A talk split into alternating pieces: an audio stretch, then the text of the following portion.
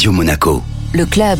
Marc Stéphanon, bonjour. Bonjour Nathalie. Vous êtes responsable des projets climat et environnement chez Neymer. Donc c'est une euh, start-up qui est spécialisée dans la chasse aux îlots de chaleur urbains. C'est un sujet on ne peut plus d'actualité. On a vu avec euh, les dernières vagues de chaleur qu'il était absolument nécessaire de trouver des solutions euh, en ville pour faire baisser la température.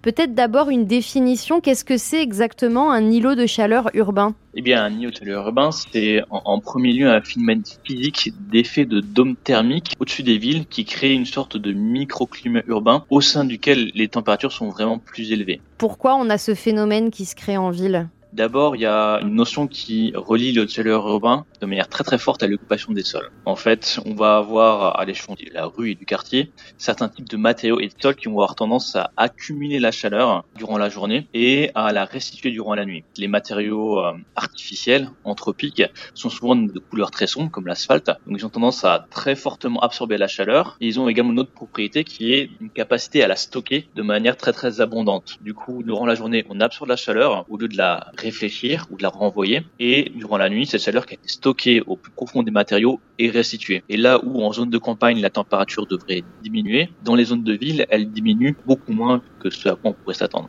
Alors, chez Neymer, euh, vous avez réussi à développer en fait une base de données où vous arrivez à identifier les îlots de chaleur sur tout le territoire français? Effectivement, on a créé une technologie qui permet d'identifier et de cartographier les îlots de chaleur urbains. Alors pas forcément sur l'ensemble des territoires, mais en tout cas sur l'ensemble des territoires où c'est un enjeu clé, donc c'est-à-dire les plus grandes métropoles françaises.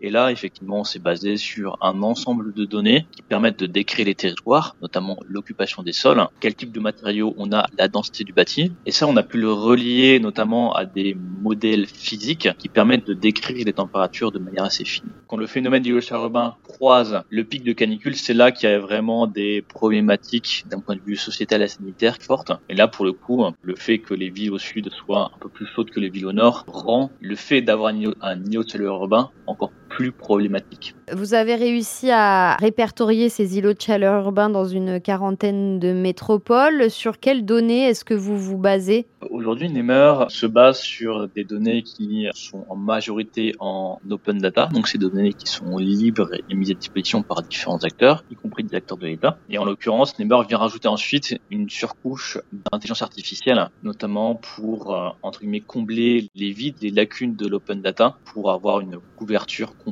par rapport au type de données qu'on mobilise. Une fois qu'on sait où sont ces îlots de chaleur, euh, l'objectif c'est évidemment d'essayer d'atténuer cet effet.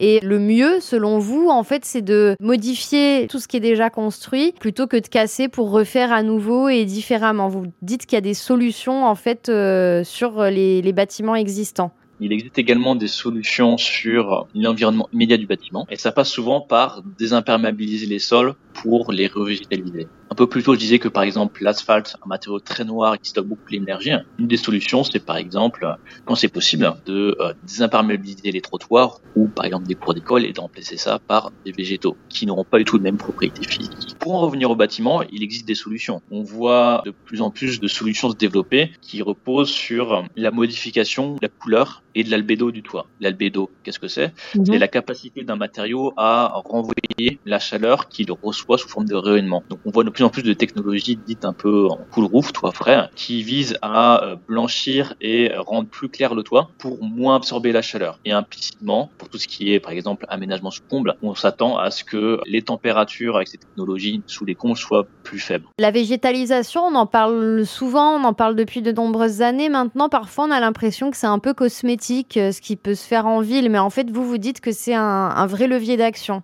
C'est correct, c'est un vrai levier d'action. Je pense que la difficulté aujourd'hui, c'est de concevoir une revégétalisation sur un, périmètre urbain assez important pour que cela puisse avoir un impact réel plutôt que juste de manière isolée. Effectivement, si on fait ça de manière isolée sur euh, une rue ou un square dans une ville, il y aura un petit impact très local, mais potentiellement si euh, c'est une politique qui est généralisée, cohérente et construite dans son ensemble au sein d'une agglomération, les bénéfices pourraient probablement être beaucoup plus importants que ce qu'on peut voir aujourd'hui. Marc Stéphanon, merci beaucoup. Merci beaucoup Nathalie.